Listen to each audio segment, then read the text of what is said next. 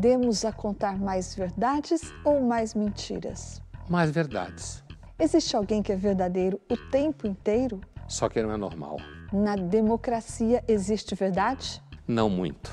Temos como definir o que é verdade ou cada um tem a sua verdade? Hoje é muito mais cada um tem a sua verdade.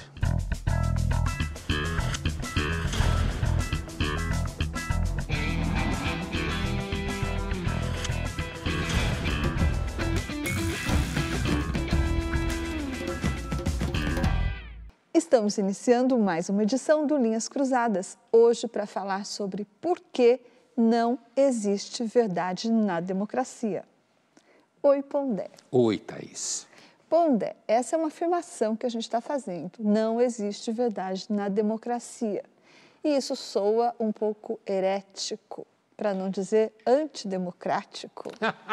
não é?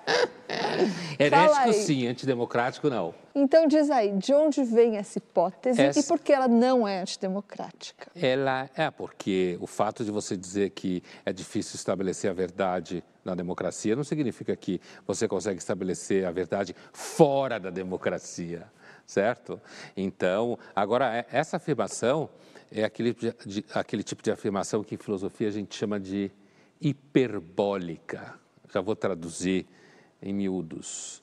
Uma afirmação hiperbólica é quando você faz uma afirmação super radical e que a intenção, na realidade, é capturar a atenção de com quem você está falando. Primeiro a gente ia organizar um pouco a casa. Assim.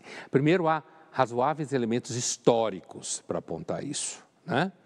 Se a gente fala da Grécia, por exemplo, e quando a, a democracia acontece na Grécia, ela acontece a partir uh, do momento em que os gregos precisam arrumar a casa. A Grécia tinha entrado num período de decadência, não existia mais monarquia.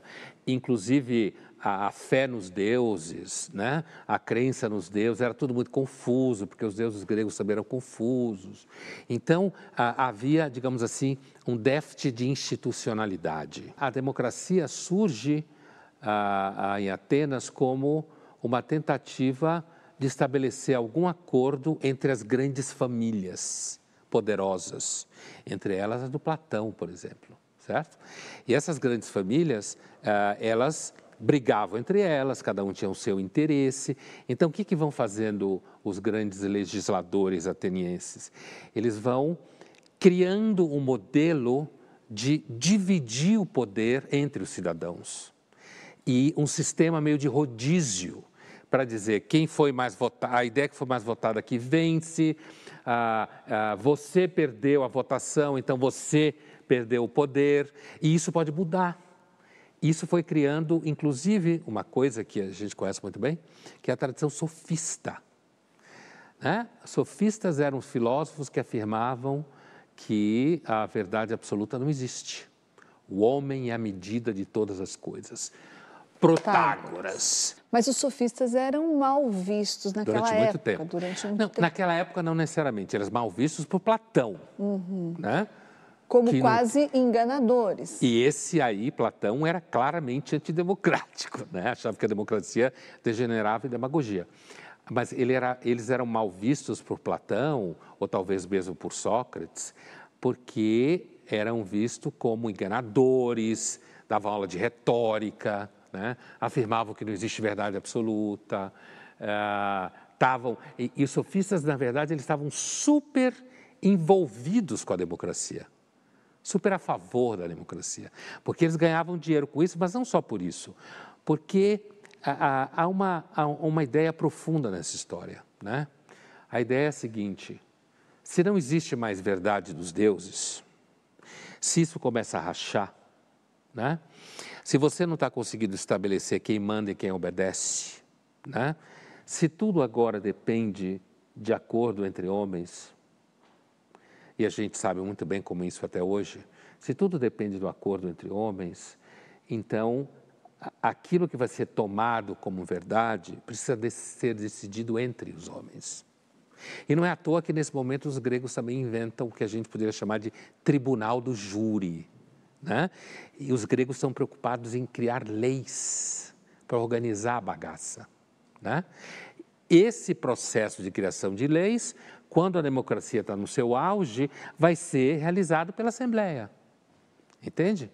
E aí você olha para isso e diz assim: onde que está a verdade? A verdade está em quem conta a melhor história, quem apresenta supostamente mais fatos, quem está no poder, quem ganha a votação, certo? Todo mundo sabe disso sobre a democracia ateniense. Eu digo quem conhece a história dela. Então, na verdade, os sofistas tinham alguma razão? Eles, os sofistas seriam, assim, Foucaultianos avant la lettre, Pondé? Então, Thaís, essa sua pergunta é muito boa, sabe por quê?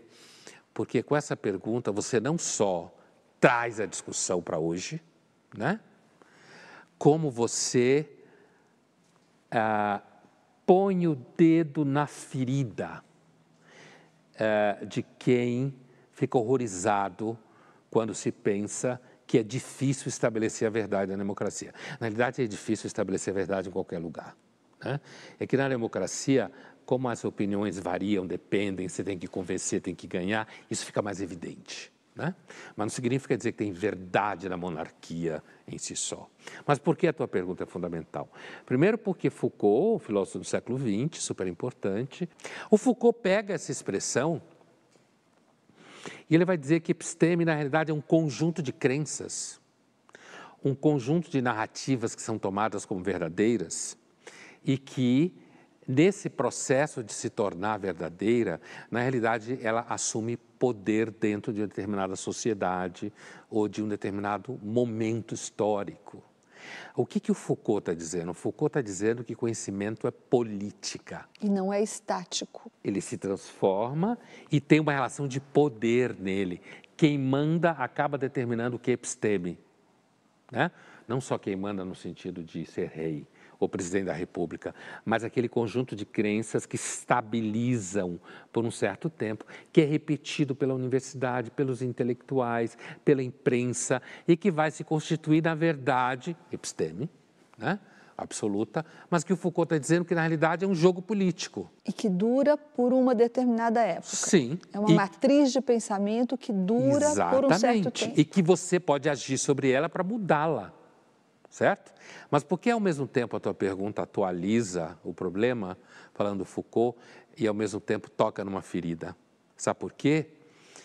Porque normalmente todas as pessoas que se acham do bem, legalzinhas, elas estão dispostas a levantar o relativismo e dizer: não, isso é relativo. As pessoas facilmente endossam o relativismo quando. Ah, elas querem destruir algum tipo de crença com a, com a qual elas não concordam. Mas se você pegar o relativismo como se fosse uma espécie de canhão e você virar ele em direção às crenças que essas pessoas gostam, elas falam: não, para o ônibus que eu quero descer. Até aqui, até a página 4, a gente vai com essa história de relativismo. Daqui para frente, não. É inegociável. Não pode ser assim.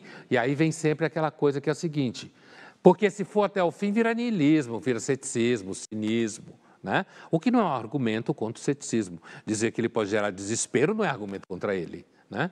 Isso, mas isso é uma outra discussão. Então, Thaís, esse tema, quando você pergunta o que isso tem a ver com Foucault, o Foucault tem uma filosofia profundamente sofista. Né? E todo ponto de vista sofista coloca no centro a ideia de que qualquer verdade, qualquer episteme, depende do ponto de vista, depende de quem está no poder, daí conhecimento é poder, ou é política para Foucault. E essa afirmação só é legal quando você está destruindo aquilo que os outros acreditam que é verdade. Quando é o que você acredita que é verdade, ah, não, aí não. Vamos ver agora uma cena do filme Sócrates, de 1971, dirigido por Roberto Rossellini. Dato che pretendi che sono io, Socrate, a corrompere la gioventù, sai sicuramente chi la rende migliore.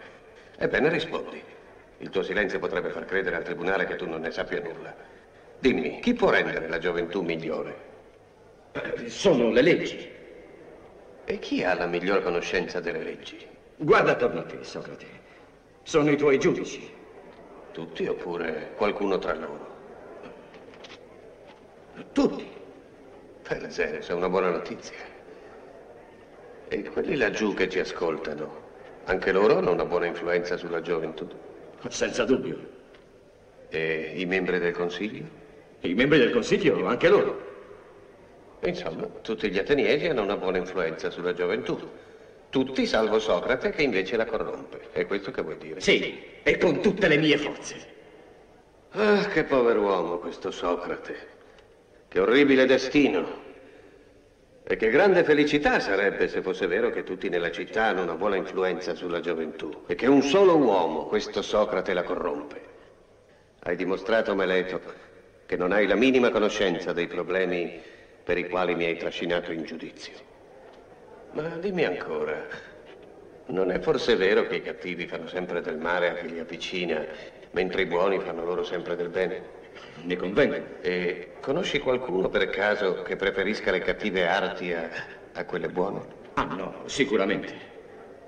Accusandomi di corrompere la gioventù, vale a dire accusandomi di renderla cattiva, pretendi che la corrompo volontariamente o involontariamente? Volontariamente, questo è più che sicuro. Come sarebbe a dire, Meleto? Tu sai che i cattivi fanno del male a quanti li avvicinano e pretendi che alla mia età io non lo sappia? Tu credi dunque che rendendo cattivi quelli che mi circondano, io non so di espormi al pericolo di essere maltrattato da loro? No. O non corrompo la gioventù, oppure se lo faccio è senza volerlo, e in questo caso la mia colpa involontaria non è di competenza di questo tribunale. Ben detto, Socrate, hai ragione. Então, Thaís, essa, a condenação de Sócrates ela é paradigmática. Né? Sócrates é claramente alguém que Uh, ficou famoso por ter muitos discípulos, fazer sucesso entre os jovens, a gente pode chamar de professor. E ele foi condenado uh, pela Assembleia Ateniense, pelos juízes de Atenas. Ele foi acusado de, de, por exemplo, humilhar os cidadãos de Atenas com perguntas difíceis. Mas o que o Sócrates descobriu é que, na realidade, as pessoas posavam de saber alguma coisa, mas não sabiam. E na hora que ele começava a perguntar, podia ser quem fosse, super importante, ele ia como que dando corda para a pessoa se enforcar, usando ironia. Isso, claro, fez com que ele tivesse um monte de inimigos. Né? Por isso que ele fala na Apologia Sócrates, texto do Platão, supostamente o Sócrates falando, ele diz que estavam mandando ele à morte por calúnia e inveja. Inveja porque ele seria mais sábio, coisa que ele nunca aceitou, e calúnia porque estavam dizendo que ele estava destruindo os jovens. Quando na realidade, segundo ele, ele estava querendo ensinar os jovens que eles poderiam ir além da sofística, do relativismo e de fingir que sabiam alguma coisa. E a outra acusação, tem tudo a ver, é que ele estaria pondo os jovens de Atenas contra a religião. O que também há dúvidas do ponto de vista da vida do Sócrates, mas que ele estaria afastando os jovens da religião. Parece que todo filósofo que faz o seu trabalho, que basicamente é fazer o que Sócrates fez, é acusado de herege. Linhas Cruzadas volta já já e no próximo bloco nós vamos dizer se não existe verdade na democracia, quer dizer que nem Lula e nem Bolsonaro falam a verdade?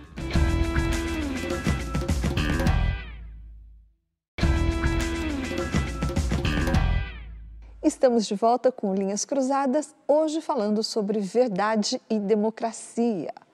Fomos às ruas perguntar para as pessoas se elas conseguem identificar quem fala a verdade na política. Vamos ver. No Brasil hoje é muito complicado essa questão de política, quem é, quem é o lado certo, o que é a verdade. Mas eu acredito que é tudo um jogo estratégico, precisamos observar os lados. Qual é o mais correto? Não sabemos. Eu sei quem está falando a verdade a partir de candidatos que eu acompanho, eu tenho 62 anos, então são candidatos que eu acompanho desde que eu comecei a ter mais envolvimento com a vida política do país. Então eu sei é, os políticos que eu tenho confiança no projeto que eles desenvolvem para o país. A gente precisa sempre analisar os candidatos, os políticos que eles olham para a educação, olham para as pessoas menos privilegiadas, olham para quem vai promover as ações sociais que é voltado para a classe menos privilegiada, como os pobres. Eu acho que ninguém está tipo que está no poder agora está falando a verdade. A verdade ela é de acordo com cada realidade. E muitas vezes os políticos falam é, aquilo que é uma realidade, mas que não condiz com a verdade. Ou ao contrário, né? Muitas vezes a verdade deles não condiz com a realidade, assim como a realidade não condiz com a verdade. Porque nós vivemos num país assim onde existe várias realidades. É, hoje em dia está realmente muito complicado, até porque é, em política hoje se busca muito focar em, em ganhar voto, ganhar cargo para fazer a sua própria vida. Mas eu acho que a gente, como cidadão, tem que buscar quem menos mente, porque verdade absoluta hoje em dia realmente está bem difícil. Sem dúvida nenhuma, eu posso assumir que é um fato que no Brasil tem pessoas que passam fome. Aparentemente, né? Você tem ali, você anda, você vê, né? Ou seja, isso é uma verdade. É um fato empírico que você percebe. Agora, eu posso ser uma pessoa que digo que estou trabalhando para isso, inclusive que eu posso, inclusive distribuir dinheiro para essas pessoas e continuar mentindo. Aí que está. Posso mentir em várias outras áreas. Inclusive eu posso mentir uh, fazendo com que pareça que isso que eu estou fazendo, eu estou fazendo porque eu estou preocupado com as pessoas e não porque ali é um curral eleitoral meu. Entende? Então são esses vários níveis do problema é, que é justamente a diferença entre você olhar para uma coisa do ponto de vista filosófico, olhar para uma coisa do ponto de vista do senso comum, né? que torna tão difícil um tema como esse. Agora veja bem, algum tempo atrás a gente teve um evento aqui no Brasil que foi a visita do Maduro, né? Ah, e o Lula eh, ia receber então presidentes da América Latina para discutir se retoma o Unasul, não retoma e tal, essa parceria entre uh, países do, do, do, da América do Sul, e ele recebeu Maduro, tipo, na véspera. E o Maduro, o cara da Venezuela, e Chaves, e violência, supostamente, olha eu falando supostamente, estou preparando a conversa. Supostamente, então, não respeita direitos humanos, né? supostamente uh, persegue pessoas que não concordam com o governo, supostamente corrompeu o Supremo Tribunal de lá, o Exército né? E está todo mundo ali mancomunado, roubando e tal, matando. E o Lula vai, recebe esse sujeito, chama ele de companheiro maduro, né? E é, fala para ele uma frase que então deu aquele barulho todo na mídia, que existiam narrativas contra a Venezuela e que o Maduro precisava então produzir uma narrativa da própria Venezuela sobre a Venezuela. Isso deu um pau danado. Né? Primeiro que Lula usou a palavra narrativa. Né? E ao usar a palavra narrativa, ele estava assumindo que não existe uma verdade última. Ou seja, ele disse aqui textualmente que as verdades não são coisas objetivas e que elas podem ser, digamos, uh, uh, imbicadas para um outro lugar, a depender da narrativa que se constrói. Então, eu acho que o, o, do ponto de vista que eu estou olhando, o pecado do Lula nessa frase foi ter sido honesto demais. Exatamente. Ele foi honesto demais. Ele como que revelou o truque, né? Ele revelou o truque dessa discussão toda. Por quê? Ah, o, o, presidente do Chile, né, o Boric, ah, que é tipo, sei lá, o presidente mais novo da face da Terra, alguma coisa assim, de esquerda do Chile, ele criticou o Lula dizendo que não era uma narrativa o que se sabia sobre a Venezuela, porque existiam tantos refugiados no Chile, assim como tem em outros países do mundo, inclusive no Brasil, e que tem dados, descrições, sei lá, da ONU, não sei de quem, falando que então na Venezuela não existe liberdade e tal e tal. Se eu for, eu posso argumentar de, no mínimo de duas formas em relação a isso. Primeiro, eu posso dizer, como foi dito por, por alguns jornalistas na época, que o Brasil, ou qualquer outro país do mundo, aqui na América Latina, não tem muita moral para acusar a Venezuela, porque no Brasil, inclusive, você tem problemas graves de direitos humanos. Racismo, homofobia, todo esse conjunto de temas que está aí na pauta.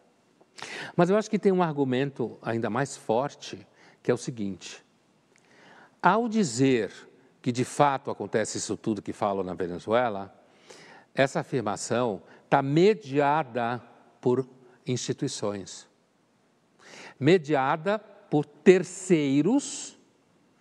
Eu posso até ter ido lá e ter visto uma cena, mas eu vi uma cena durante um dia.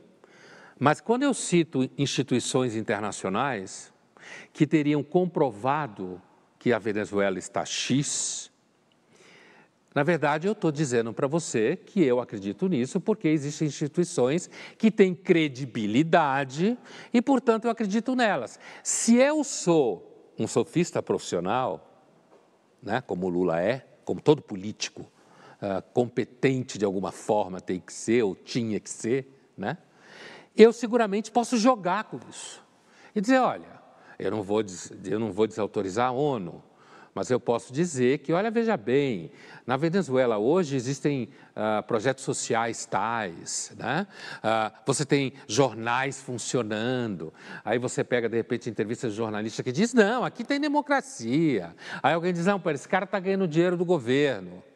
Você precisa ter aquilo que se chama de cognição política um tanto robusta para perceber e eu não estou fazendo propaganda da Venezuela, senão daqui a pouco vão dizer que eu virei lulista e que eu estou a e favor madurista. do e madurista, né? Você sabe como o mundo hoje navega na estupidez para tudo quanto é lado.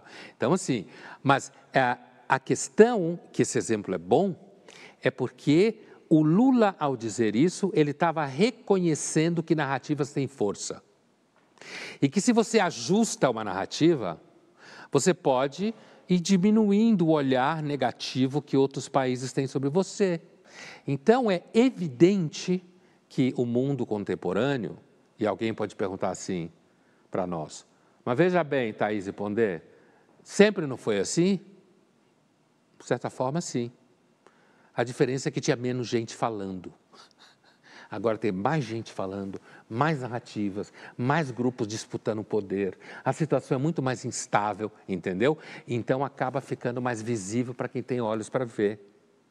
Não foi a democracia que inventou um problema com a verdade. A democracia destampou uma ilusão que se tinha com relação à verdade. Era dos deuses, era a vontade do rei, né? A, o, o processo democrático de estabelecer aquilo que se chama, os gregos inventaram o poder político da palavra com a democracia. Eles inventaram o poder político da palavra. O poder político da palavra que serve para regimentar apoio, que serve para conquistar eleitores, que serve para convencer as pessoas de ganhar investimento. Né? E esse poder político da palavra está alocado na universidade, está alocado, alocado na mídia, está alocado no almoço de domingo. Quer dizer, o poder político da palavra significa que os gregos inventaram a ideia de que falando, convencendo, usando retórica, você de fato pode ter poder. Pondé, chegaram umas perguntas para você. A Estela MMS te pergunta qual a semelhança entre a democracia de hoje e a democracia que nasceu na Grécia, no século V. Atenas, no século V, devia ter mais ou menos 100 mil habitantes. Desses 100 mil habitantes, um grosseiro 25 mil eram cidadãos. O resto era mulher, criança, estrangeiro, escravo. Então tem essa diferença. Hoje a gente está falando de uma democracia gigantesca Lá se está falando de um quarto da população, certo? Lá era uma democracia que tinha escravo. Hoje, quando a gente pensa em democracia, uma das coisas que a gente pensa é, evidentemente, que todo mundo é igual perante a lei. Para um ateniense, não só o ateniense, mas a gente falando aqui do ateniense, essa ideia de que todos os homens e mulheres são iguais perante a lei é terraplanismo. Para eles era evidente que não é. Começando pelo nascimento que família você nasceu. Bom, então existem diferenças históricas marcantes. Né? Agora, existem, ao mesmo tempo, semelhanças. Assim como a democracia de Atenas fez a experiência do, eh, do esfarelamento das crenças em verdade absoluta, certo? Ele esfarelou na medida que as pessoas discutiam, debatiam, tinham interesse, e aí roubavam na votação, fraudavam não sei o que, aí o outro dizia, é fraude. E à medida que os grupos iam disputando poder e fazendo leis, Né? Os atenienses foram experimentando a ideia de que não é que a democracia de Atenas destruiu a verdade, é que antes se acreditava em deuses, antes era só o rei falando. Inclusive, reforça a ideia do Foucault, que é uma, uma íntima relação entre política e conhecimento, né? entre poder e verdade. Né? A democracia de hoje, é, ela vem repetindo esse movimento, né? mas ela repete numa chave interessante que é o seguinte: é como se a democracia de hoje estivesse destruindo a fé que as pessoas já tiveram na democracia. Para participar do Linhas Cruzadas, envie sua pergunta ou seu comentário através das redes sociais da TV Cultura usando a hashtag Linhas Cruzadas. E Linhas Cruzadas volta daqui a pouco e no próximo bloco nós vamos falar sobre a tal da narrativa, agora nas redes sociais.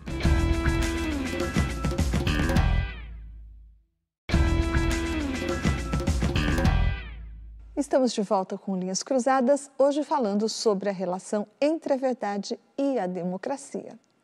E nós ouvimos o filósofo Vladimir Safatli para dizer como narrativas como a chamada Primavera Árabe e a das Jornadas de Junho foram se transformando ao longo do tempo. Eu acho que uh, o século XXI ele é marcado por uma sequência de insurreições populares. Ele começa com a Primavera Árabe, porque ele começa com essa, esse descontentamento generalizado das populações contra as políticas econômicas que foram, foram impostas a vários, vários povos. Né? Eu diria o seguinte: o que me parece, veja, são promessas de modernização neoliberal que batem no teto. E as populações elas vão se sentindo cada vez mais desamparadas e cada vez mais frustradas a ponto de que elas começam então a se voltar contra os governos, se voltar contra as instituições que tentaram implementar essa política. Então isso acontece muito claramente nesses países que vão ter uma espécie de modernização conservadora no mundo árabe, Tunísia, Egito, né, que eram regimes autoritários, mas também acontece na América Latina. Né? E aí o governo de plantão era um governo de esquerda. A manifestação é contra o aumento nas passagens de ônibus, metrô e trem, que subiram de R$ 3 para R$ 3,20 no início do mês. O processo começa de uma maneira muito clara. É, são movimentos autonomistas, em especial o MPL, Movimento Passe Livre, que faz uma série de uh, digamos, ações uh, em várias capitais, começa em Porto Alegre, certo? a respeito da questão do transporte público, que, era, que é uma questão muito interessante porque ela volta em todas essas, eh, essas revoltas. Então é claro que essa é uma questão explosiva, e é uma questão explosiva em vários momentos da história brasileira. A polícia brasileira é uma polícia que está preparada para atuar em guerra civil. Né? Então não é uma polícia que consegue fazer mediação de conflitos, é outra coisa. Então ela entrou de uma maneira extremamente violenta no cerne de, assim, da visibilidade da sociedade brasileira na Avenida Paulista, que não dava mais para você esconder. Isso produziu uma, um, uma, um, um outro estágio da mobilização. Ao todo, 15 pessoas foram presas, a maioria liberada depois que os pais pagaram a fiança de 3 mil reais. O que nós vimos nos últimos dias foi um ato de vandalismo, de violência, deixando um verdadeiro rastro de destruição. Ontem foi a quarta vez que os manifestantes foram às ruas aqui na cidade de São Paulo. A adesão desde o primeiro dia de protestos aumentou, em parte porque as manifestações tiraram o foco do reajuste de 20 centavos no preço da passagem e passaram a questionar a qualidade e o serviço do transporte público. Só que é importante entender, dentro do contexto brasileiro, o que acontece. Havia esse governo ele representou um modelo de desenvolvimento que também chega no seu, no seu esgotamento naquele momento. Né? As pessoas, algumas pessoas falam, ah, aquilo foi uma insurreição de extrema direita, foi lá o começo do fascismo brasileiro. Eu acho essas leituras absolutamente delirantes e elas não têm nenhuma base real. Eu insistiria, por exemplo, 2013 foi um ano onde nós tivemos 3.050 greves em um ano. Essa era, era a luta Era dizer, não, o sistema de aliança acabou, terminou, não tem mais como governar desta maneira. Então o que, que a gente faz? A gente passa para um outro estágio das lutas sociais do Brasil. E a extrema-direita foi a única que conseguiu fazer isso.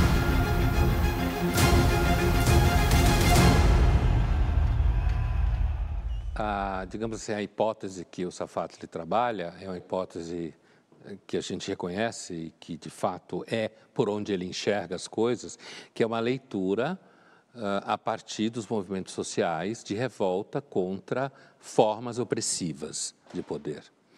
Ele vincula essas formas opressivas de poder ao modelo econômico neoliberal, a uma expressão que é muito comum de se falar em relação à América Latina e ao Oriente Médio, que ele mesmo falou, que é modernização conservadora, que é uma expressão se usava, por exemplo, em relação ao Irã, quando Shah Reza Parlev fez a modernização no Irã, a maior parte da população ficou de fora, e aí os revolucionários de esquerda na Europa batiam palma para o Ayatollah, inclusive o próprio Michel Foucault, entendendo que ali podia haver uma revolta uh, popular significativa, e o Irã virou o que virou.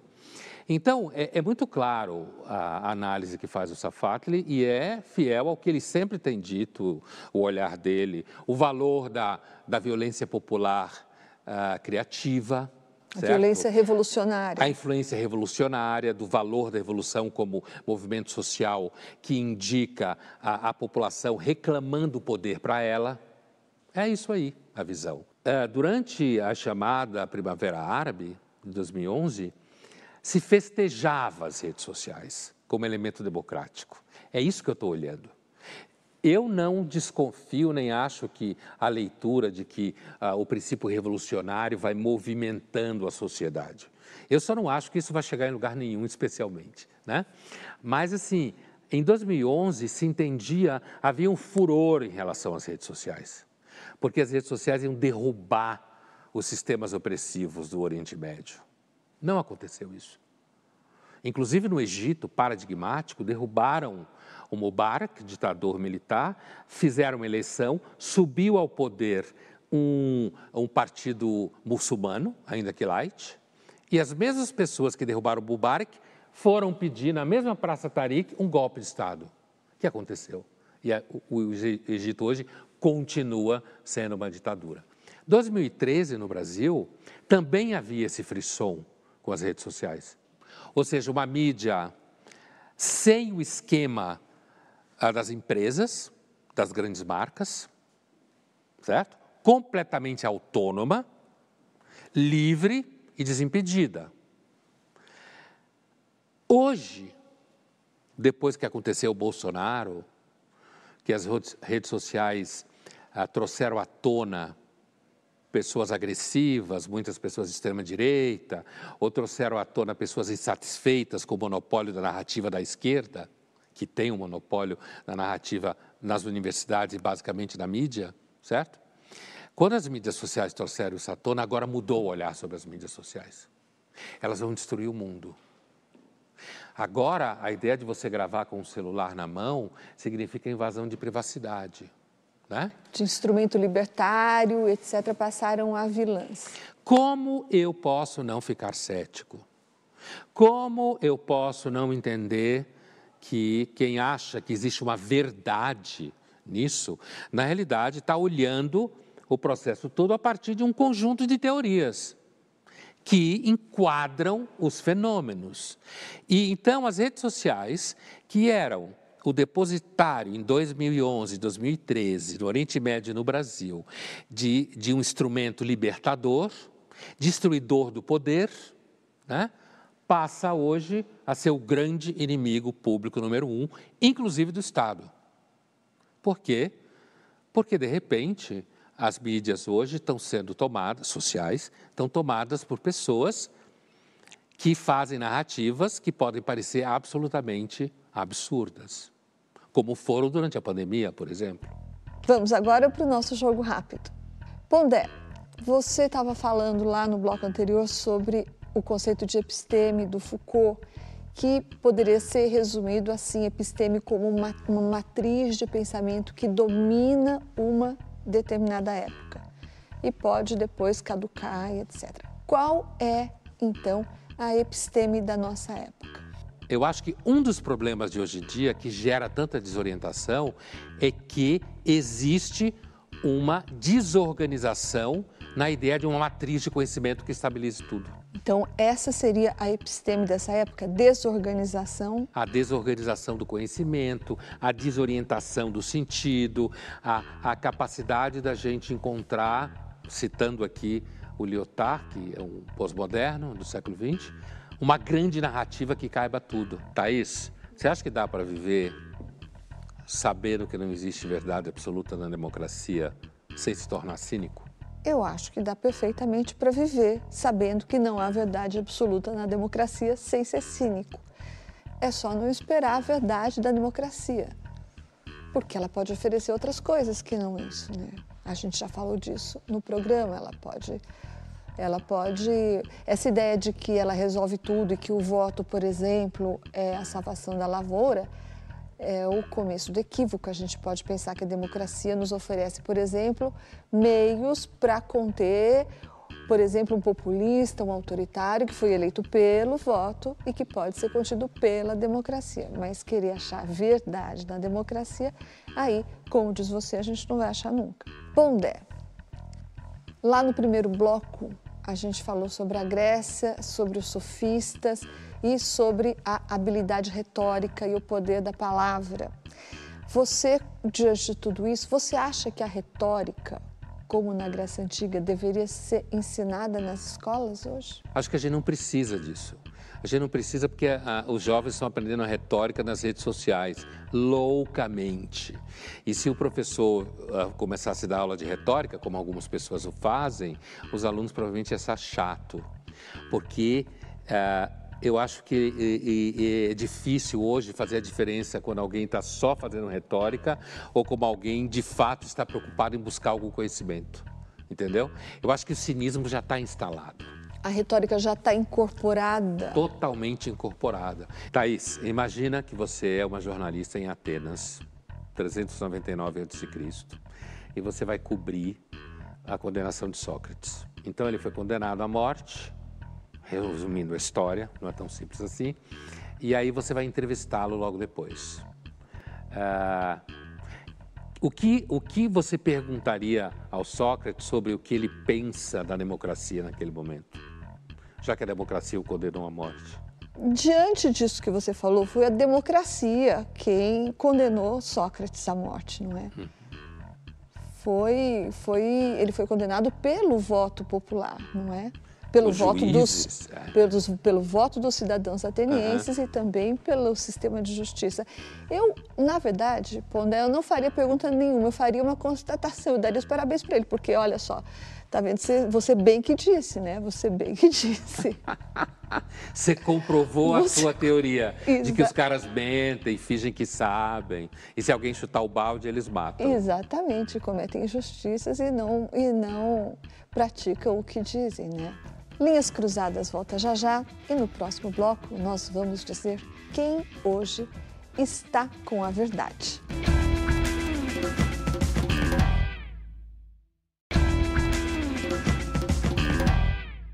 Estamos de volta com Linhas Cruzadas, hoje falando sobre a verdade e a democracia. E a gente já viu, Pondé, que na política não está a verdade. Quem procurar lá não vai encontrar. E você prometeu no último bloco que diria Onde então está a verdade? A experiência do caos que a Grécia mergulhou depois do período monárquico, que é tão representado pela história dos Atreus, Agamemnon, Orestes, aquele povo todo lá da tragédia.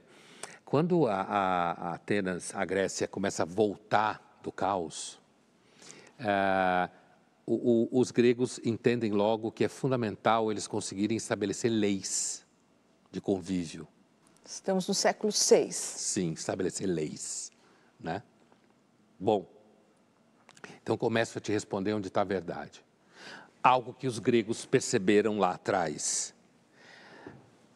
A única forma de você estabilizar todo o caos de narrativas, como se fala hoje em dia, depois da filosofia pós-moderna, é que a lei diga onde está a verdade. Já que os deuses não os mais deuses dirão. não mais diziam com tanta segurança. Ah, ah, os homens cidadãos lá de Atenas, por exemplo, eh, eles brigavam, um tentava puxar o tapete do outro e tal. Então eles mesmos, o grande primeiro legislador de Atenas, Solon, né, eh, eles entenderam que a única forma de sair daquela bagaça toda é se você conseguisse estabelecer leis, que nós iremos discutir aqui quais são. Está nascendo a Assembleia, está nascendo aquilo que, inclusive, depois vai construir o que a gente chama de poder judiciário, grosso modo, em Atenas.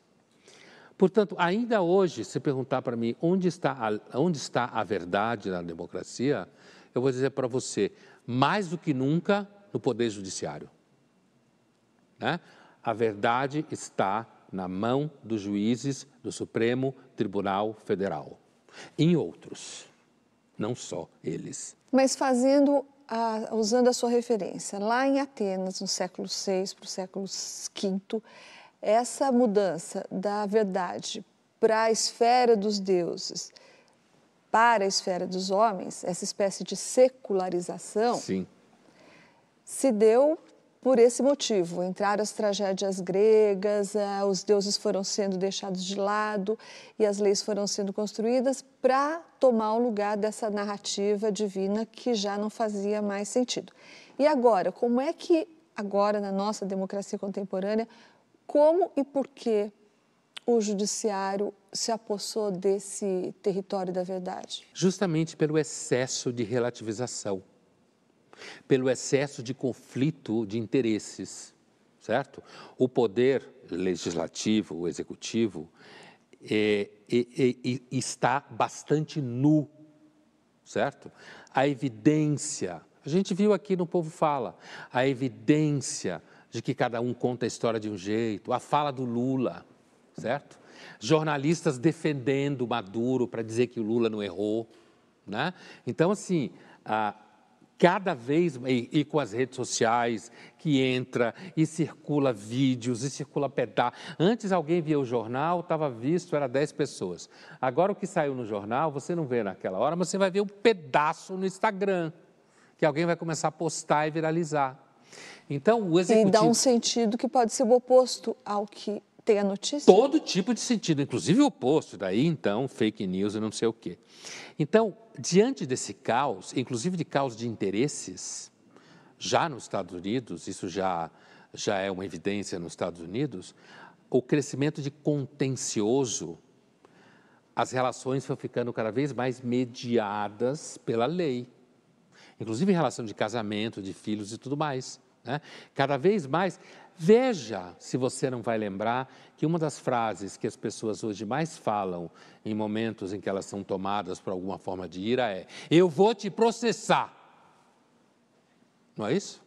Eu vou processar Fulano. Isso significa que o Poder Judiciário, nas suas variadas formas, eles acabam se transformando numa espécie de, para usar uma expressão do Poder Judiciário, constitucional a cláusula pétrea, certo?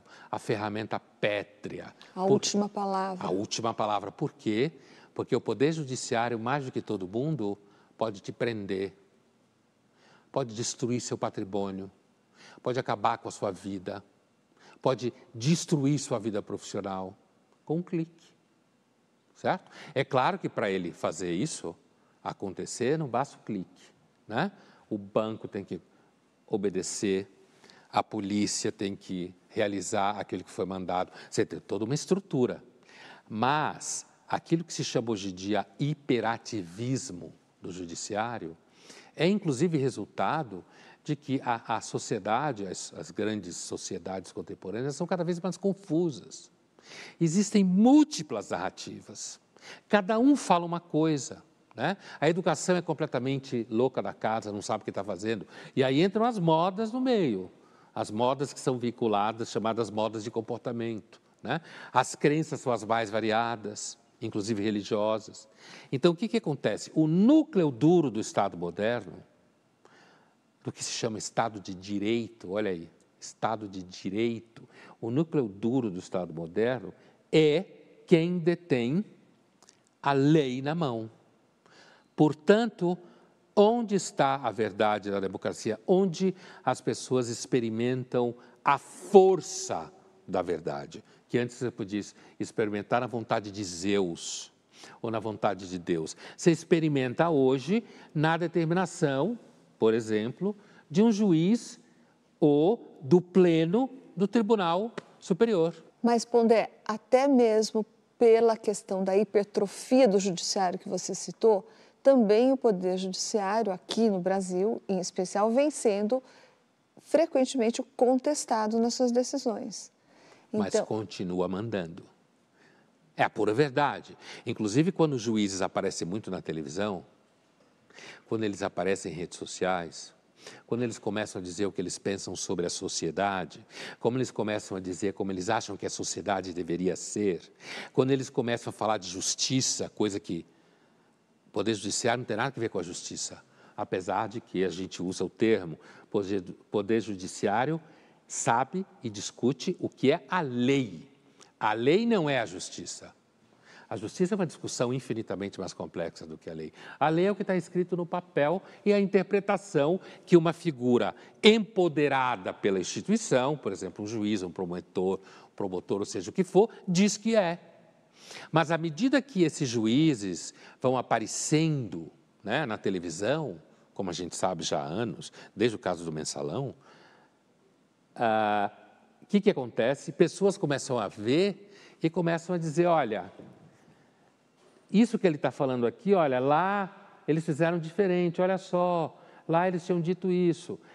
O, o, o, o, judiciário pode narrar tecnicamente o que aconteceu, mas essa narrativa técnica, a pessoa que está olhando do lado de cá diz: Ah, agora você está usando essa narrativa técnica. Há quatro anos atrás você não estava usando ela, estava seguindo muito bem o processo. Então, sem dúvida nenhuma, há o medo de que ah, o Poder Judiciário possa perder credibilidade. Né? Mas enquanto ele puder destruir a sua vida, ele vai continuar tendo credibilidade. Vai continuar. Enquanto ele puder dizer se você sai de casa, se você sai do país, se seu dinheiro é seu ou não, se você vai preso ou não, é aí que está a verdade. É o que, o que sobrou. A verdade é a lei. É o que o juiz diz que é. Vamos ver agora o documentário The Square, de 2013, que mostra como movimentos independentes usaram as redes sociais e a comunicação direta para derrubar o regime que governava o Egito naquele ano. Vamos ver uma cena. The battle isn't just the rocks and stones. Uh, the battle's in the images. The battle's in the stories.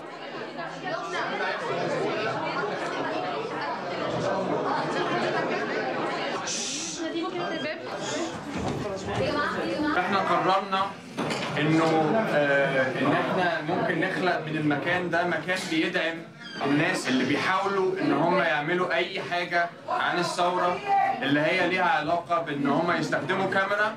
ما يسمى يعني بالإعلام الشعبي. تحط حاجة على على يوتيوب وهكذا.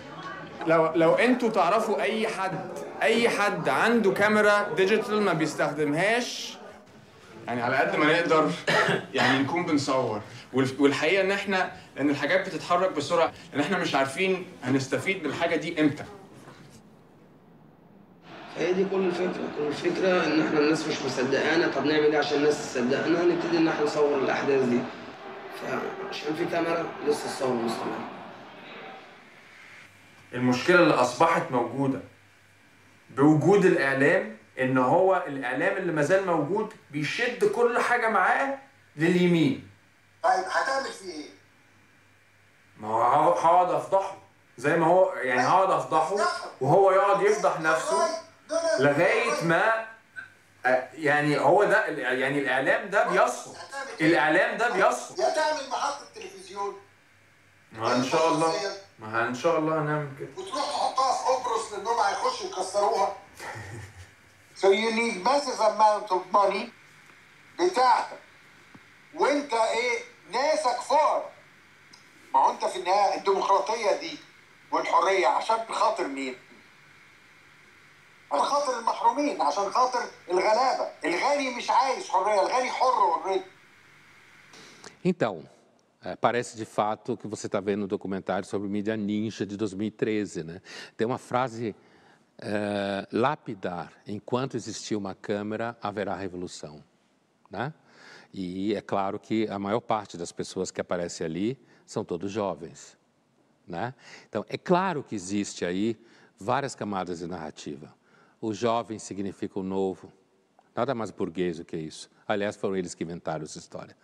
O jovem significa transformação, certo? O jovem não está tão poluído pelos interesses, porque inclusive nem precisou ter tantos interesses, porque mais velhos tiveram interesses no lugar deles, para garantir que eles estivessem onde eles estão, certo?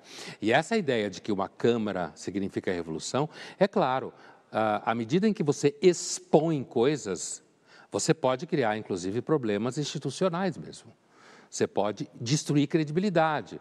Se eu pego uma Câmara e eu ponho atrás, um celular, por exemplo, eu ponho atrás de um, de um ministro do Supremo, qualquer um, e eu filme, filmo ele entrando num restaurante, certo? Um restaurante chique, eu filmo, certo? Mostro o restaurante, depois eu jogo isso na internet, isso vai crescer dentro daquelas bolhas que querem dizer que ah, o, o, os ministros do Supremo frequentam restaurantes caros em Nova York, saem com empresários, se encontram com políticos, certo?